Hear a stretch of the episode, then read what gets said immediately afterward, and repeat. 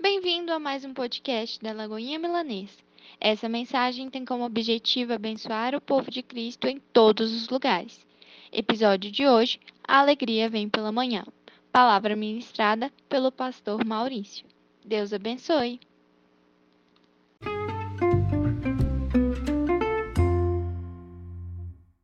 Que a graça, a paz e o amor do Senhor esteja sempre conosco. Hoje a igreja do Senhor, ela está numa mescla entre tristeza e alegria. Tristeza porque nós jamais estaremos preparados para a perda de um ente querido. Por quê? Porque nós não nascemos para a morte. Nós, nós que conhecemos o Senhor e vivemos na presença do Senhor e conhecemos a palavra, nós nascemos para a vida eterna. O Senhor nos criou e cuida de nós, e Ele nos promete, e as promessas do Senhor se cumprem em nossa vida. E a promessa do Senhor é a vida eterna, por isso é tão difícil esses momentos de perda. Mas se para o mundo, quando, quando perde um ente querido, parece o fim do mundo, para nós que conhecemos o Senhor e conhecemos a palavra, nós sabemos que não é assim. Na verdade, o nosso pastor G, hoje ele está numa condição melhor do que nós. Hoje ele está junto do Pai. E a nossa oração agora tem que ser sim, pelos que permanecem para que o Senhor possa derramar sobre a nossa vida, sobre a vida da pastora Milha, sobre de toda a sua parentela. E quando eu falo parentela, eu estou falando de nós também, porque nós fazemos parte da vida desta família, família milanês. Então nós oramos para que o Senhor traga conforto ao nosso coração. E quando o Anderson me ligou hoje, falando sobre a possibilidade de estar trazendo a palavra, falei, Senhor, que missão. e eu pedi, Pai, o que eu peço para a igreja hoje é o mesmo que eu peço para mim. Conforta o meu coração e fala comigo um pouco mais sobre esse momento tão difícil para a vida da gente. E as coisas do Senhor elas são muito interessantes, porque aquilo que a gente pede de todo o coração, o Senhor ele nos entrega. E quem pôde estar hoje no velório do G, pôde ver que maravilha, né? Quantas vidas e quantas vidas externando ali o seu amor mais do que sofrimento, hoje nós podemos vivenciar um enorme amor naquele lugar. Todos estendendo as suas mãos e derramando amor, derramando amor, derramando amor. E o Senhor, com certeza, derramando esperança e fôlego de vida. Que privilégio! Que privilégio! Imagino que deva ser muito triste você ir a um velório e ter lá uma meia dúzia de gato pingado que de repente foi ali só cumprir uma tabela porque ninguém mais quis ir. Deve ser muito triste. Mas isso não faz parte da vida daqueles que fazem parte da vida do Pai. E nós podemos ver isso hoje com muita clareza. A palavra em Mateus 5,4. Mateus 5, 4. Diz o seguinte, Mateus 5, 4. Bem-aventurado os que choram, porque serão consolados. É promessa, né? Não tem nada de errado em chorar. Principalmente quando esse choro é um choro de amor. demonstração do amor externado através de nossas lágrimas. Foi o que mais nós podemos ver hoje. Não lágrimas de extremo sofrimento e de dor, mas lágrimas de saudade e de amor. Sei que parece impossível superar, sabe, essa profunda dor causada pela perda de um ente querido. Mas os raios de luz nos trazem esperança e alegria quando nos voltamos para Deus e a Sua palavra. Os raios de luz, eles trazem esperança e alegria quando nós nos voltamos para Deus e para a Sua palavra. Hoje foi cantado aqui que o choro pode durar uma noite, mas e a alegria? A alegria ela vem pela manhã. E vem mesmo. Mas ela vem para aqueles que têm o coração voltado para o Pai e que conhecem as promessas de Deus. Quando nós conhecemos as promessas do Senhor, nós sabemos que a morte não é um fim, muito pelo contrário. Hoje a pastora Miriam, ela, ela, naquela serenidade, naquele amor incondicional dela, ela falou assim: Vida, nós só temos uma para viver nessa terra. Mas na presença do Senhor nós temos uma vida eterna para viver na presença do Pai. Então, o choro realmente ele pode e ele dura uma noite. Chorar é de direito e é digno e faz bem. Traz paz. Isso aqui? No carro correndo, hein?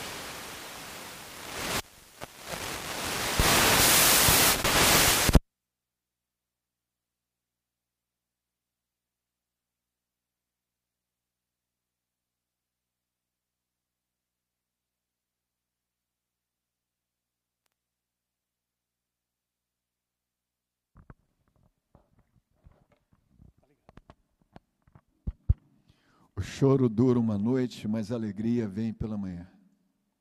É promessa. Acho que nós todos, no nosso tempo hoje, no nosso momento, nós derramamos lágrimas hoje. Lágrimas foram feitas para serem derramadas mesmo. E diz que as lágrimas de um coração cheio do amor do Senhor, onde elas caem, nasce uma nova semente de amor. Então, hoje, muitas sementes foram plantadas, sementes de amor foram plantadas. A palavra diz que o nosso refúgio e a nossa fortaleza, socorro que não falta em tempo de aflição, é o Senhor. O Senhor é o nosso refúgio e a nossa fortaleza. Socorro que não falta em tempos de aflição. Mais uma vez nós podemos viver essa verdade. Está lá em Salmo 46, 1. O socorro bem presente veio para aplacar o nosso sofrimento e nos fortalecer mais uma vez. E isso nos dá essa condição de estarmos aqui agora mais uma vez, adorando a Deus e trazendo à memória alguém de extremo valor e toda a sua família, ao G e a toda a sua família amada.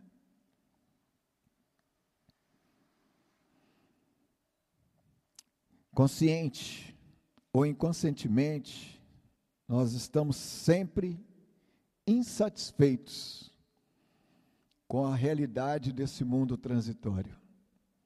Consciente ou inconsciente, nós sempre estamos e estaremos incontentes, não contentes, insatisfeitos com essa nossa vida transitória. De certa forma, inconformados. por aquilo que nós já falamos.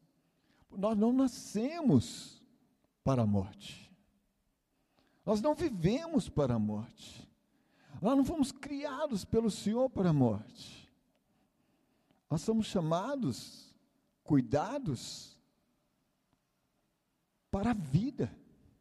E a vida eterna. Sempre então a perda vai nos incomodar. A questão é como nós vamos passar por esse incômodo da perda.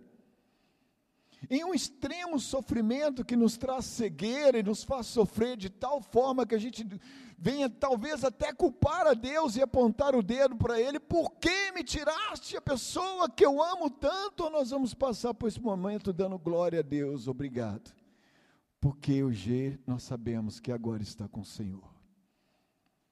É certo que não é fácil, é muito difícil. É muito difícil. Se nós que o conhecemos e gostamos tanto e aprendemos a amar aquele jeito gostoso dele, sentimos tanto, que são os seus parentes, os seus familiares. Ninguém disse que será fácil. Mas a palavra nos ensina que não é o fim. Não é o fim.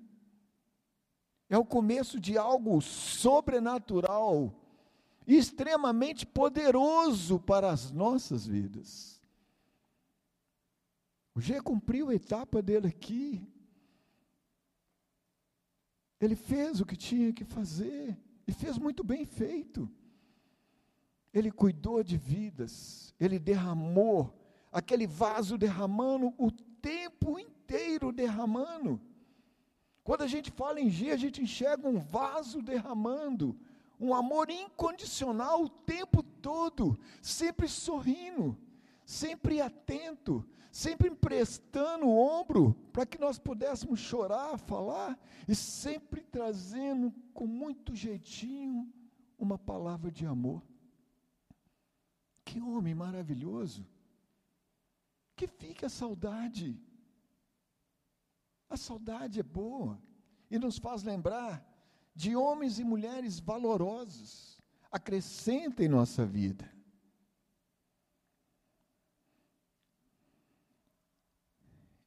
Em 1 Tessalonicenses, 1 Tessalonicenses 4, o Senhor nos ensina, 4,13. Não queremos, porém, irmãos, que sejais ignorantes com respeito aos que dormem. Interessante que ele não está falando com relação aos mortos. Aqui ele está falando em relação aos que dormem. Para não vos entristecerdes como os demais, que não têm esperança. Quem são os demais que não têm esperança? Aqueles que, infelizmente, ainda não conhecem a palavra. Então, vou ler novamente. Não queremos, porém, irmãos, que sejais ignorantes com respeito aos que dormem, para não vos entristecer de como os demais que não têm esperança. Pois, se cremos que Jesus morreu e ressuscitou, assim também Deus, mediante Jesus, trará em sua companhia os que dormem. Ora, ainda vos declaramos por palavra do Senhor isto nós, os vivos, os que ficarmos até a vinda do Senhor, de modo algum precederemos os que dormem. Porquanto o Senhor mesmo, dada a sua palavra de ordem, ouvida a voz do arcanjo e ressoada a trombeta de Deus, descerá dos céus, e os mortos em Cristo ressuscitarão primeiro. Depois nós os vivos, os que ficarmos, seremos arrebatados juntamente com eles, entre nuvens, para o encontro do Senhor nos ares, e assim estaremos para sempre com o Senhor. Consolai-vos, pois, uns aos outros com esta palavra. Essa traz uma palavra, esta é uma palavra de extremo conforto e de grande sabedoria.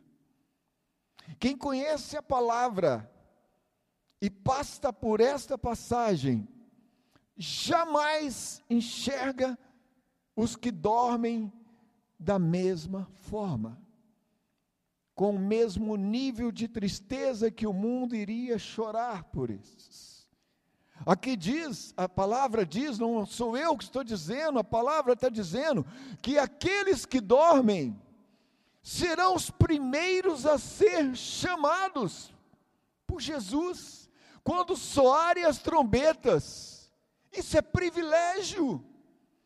E que os vivos não, eles vão depois.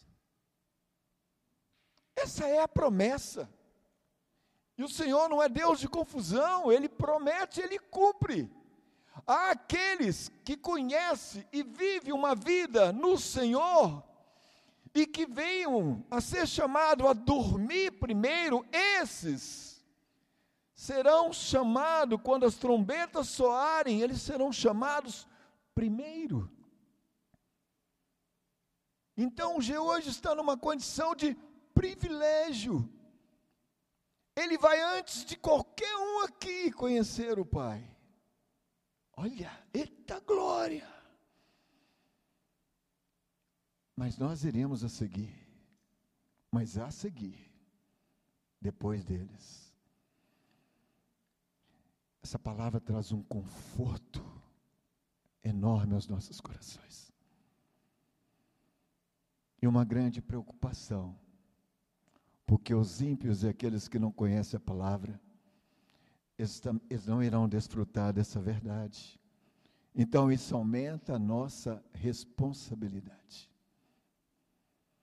Porque nós, que temos que ser a imagem e semelhança do Pai, e o nosso Pai, Ele é amor, nós também temos que deixar arder no nosso coração, todos os dias, uma vontade sobrenatural de que ninguém fique para trás. Ninguém fique para trás. Que todos, ao soar da trombeta, estejam prontos e aptos para subir junto com Jesus. É um privilégio. E no momento em que o G dorme e vê um cemitério cheio, lotado.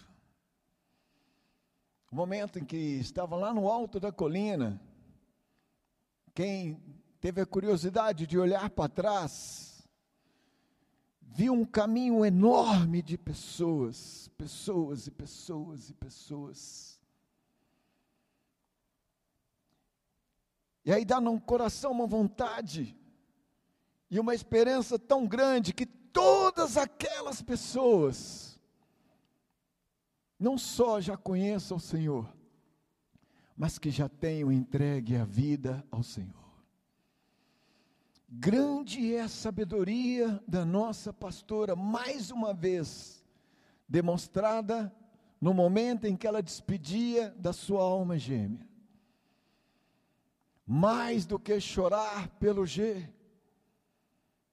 se alguém ainda aqui não conhece ao Senhor, ainda não entregou o seu coração, essa é uma oportunidade. Que mulher é essa? Que família é essa? Que abriu mão de estar ali chorando por si chorou por aqueles que não conhecem a palavra. Que lição! Aumenta a nossa responsabilidade. Exemplo de vida. A noite escura, ela vai passar e quando Cristo voltar com poder e glória, cumprir-se-á o dito em 1 Coríntios. 1 Coríntios, o que que fala lá em 1 Coríntios? Então, a noite escura ela vai passar e quando Cristo voltar com poder e glória, cumprir-se-á o dito em 1 Coríntios 15, que está dito lá em 1 Coríntios 15, 5, 1? Está escrito um mistério, uma revelação. E assim diz a palavra. Eis que vos digo um mistério. Nem todos dormiremos, mas transformados seremos todos, num momento, num abrir e fechar de olhos, ao ressoar a última trombeta, novamente, ressoar a última trombeta. A trombeta soará, os mortos ressuscitarão incorruptíveis e nós seremos transformados, porque é necessário que este corpo, o nosso corpo, corruptível, se revista da incorruptibilidade e que o corpo mortal se revista da imortalidade. E quando este corpo corruptível se revestir de incorruptibilidade e o que é mortal se revestir de imortalidade, então se cumprirá a palavra que está escrita: tragada foi a morte pela vitória. Onde está a morte, a tua vitória? Onde está a morte, o teu aguilhão? O aguilhão da morte é o pecado, e a força do pecado é a lei. Graças a Deus, que nos dá a vitória por intermédio de nosso Senhor Jesus Cristo. Portanto, meus amados irmãos, sede firmes, inabaláveis e sempre abundantes na obra do Senhor, sabendo que no Senhor o nosso trabalho não é em vão. Palavra é essa? Palavra de sabedoria, promessa, palavra de revelação. Se mantivermos a nossa confiança em Deus, a noite de tristeza se dissipará com a manhã de alegria. Foi assim quando Cristo ressuscitou, naquela manhã de domingo. E o choro tinha durado mais do que uma noite. Cristo foi crucificado. Os seus se espalharam. A dor, a desesperança, a falta de fé, o medo, o pavor, tomou conta dos seus. Cristo morreu. Cristo morreu. Só que Cristo não morreu. Cristo dormiu. Ele ressuscitou. Terceiro dia, Cristo ressuscitou. Vocês conseguem imaginar a alegria daqueles que estavam em total desesperança, vendo que as profecias de Isaías se cumpriram? e que aquele verdadeiramente era o Filho de Deus e que ele ressuscitou.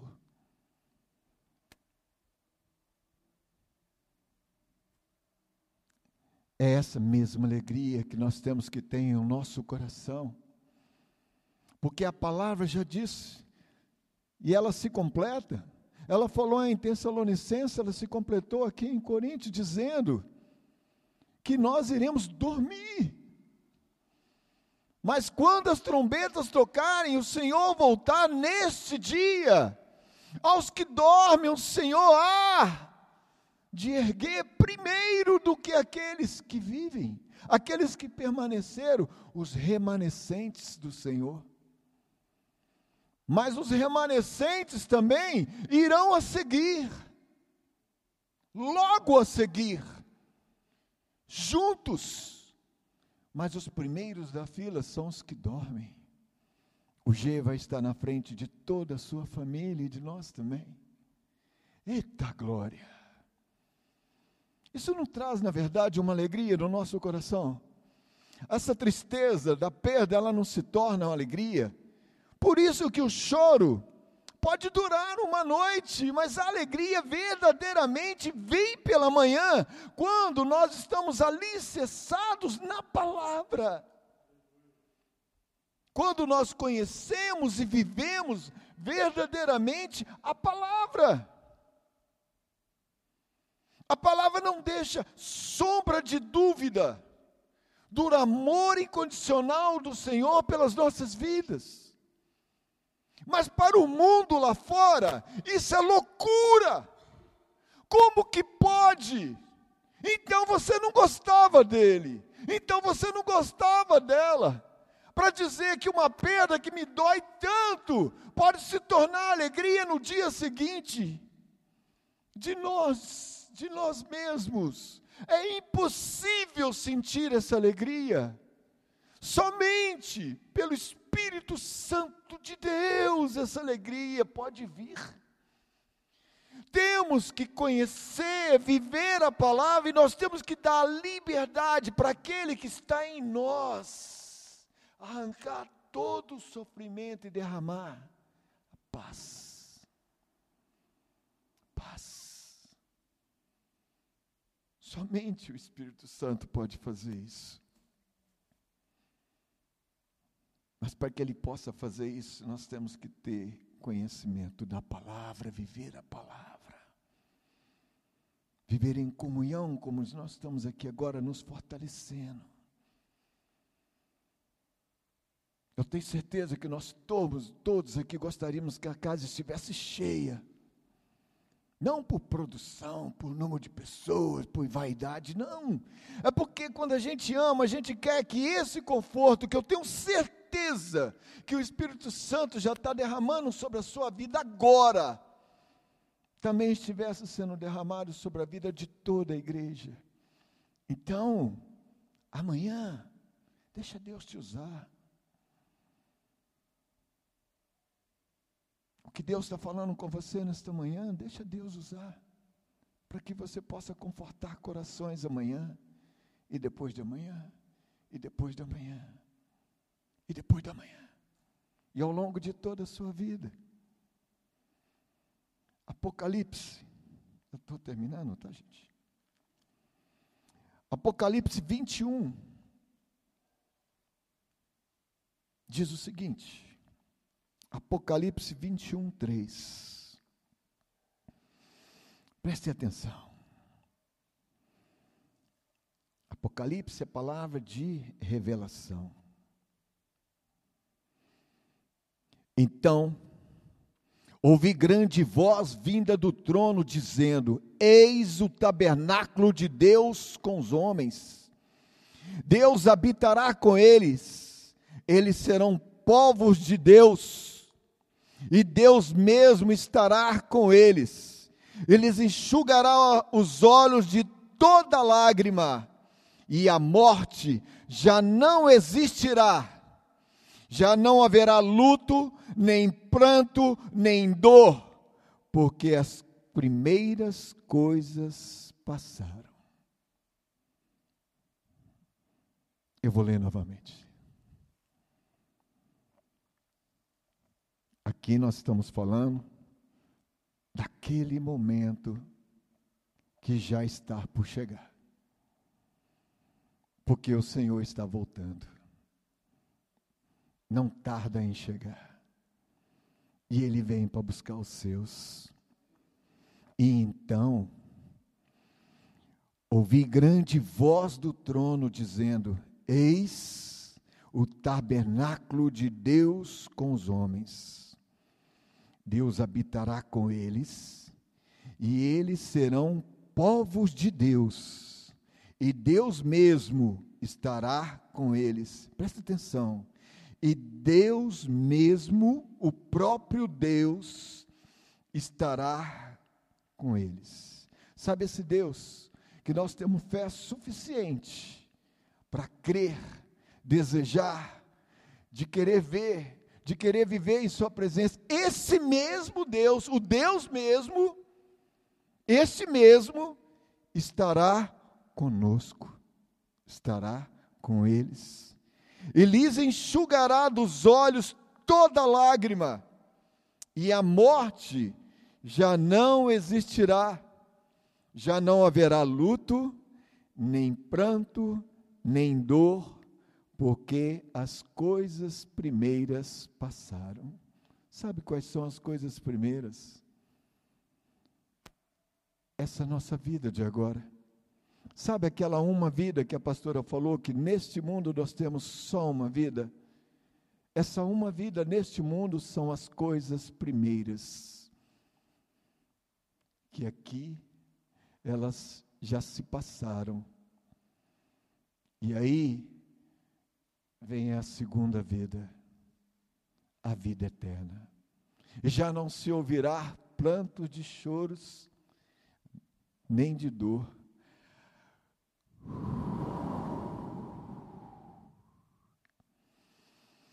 o Senhor está nesse lugar. E a sua presença pode ser sentida. Deixa o Espírito tocar em seu coração. Se ainda existe dor, se ainda existe sofrimento, se existe alguma lacuna, se ainda existe algum buraco, deixa Deus falar contigo agora. Se o louvor puder voltar agora e puder cantar aquela canção que diz que o choro pode durar uma noite.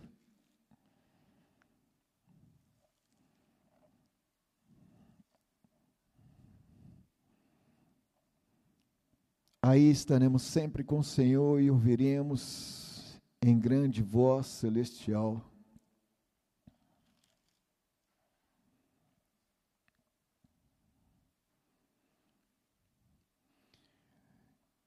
enquanto estiverem entoando esse louvor, eu queria que vocês meditassem sobre o que nós estamos falando nessa noite, sobre essa questão de perda. O que tem sido a perda para vocês? Sabe, do seu jeito, fica tranquilo, é você e Deus.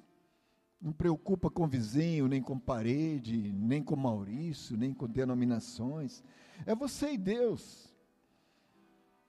O que até hoje, até hoje, significava para você a morte, a perda, como esse sofrimento vinha para você, e como agora a luz dessa palavra, não que Maurício trouxe, Maurício não trouxe nada, mas o Senhor trouxe hoje essa palavra, de tudo que você ouviu, que você permitiu entrar em teu coração, em tua mente, como que agora o espírito que habita em você, como que agora ele sopra em seu coração e ele te ensina sobre o que é o adormecer do Senhor.